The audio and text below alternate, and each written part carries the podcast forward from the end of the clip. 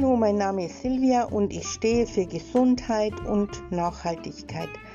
Also ganz einfach gesagt, wie halte ich mich gesund? Was muss ich selbst dafür tun?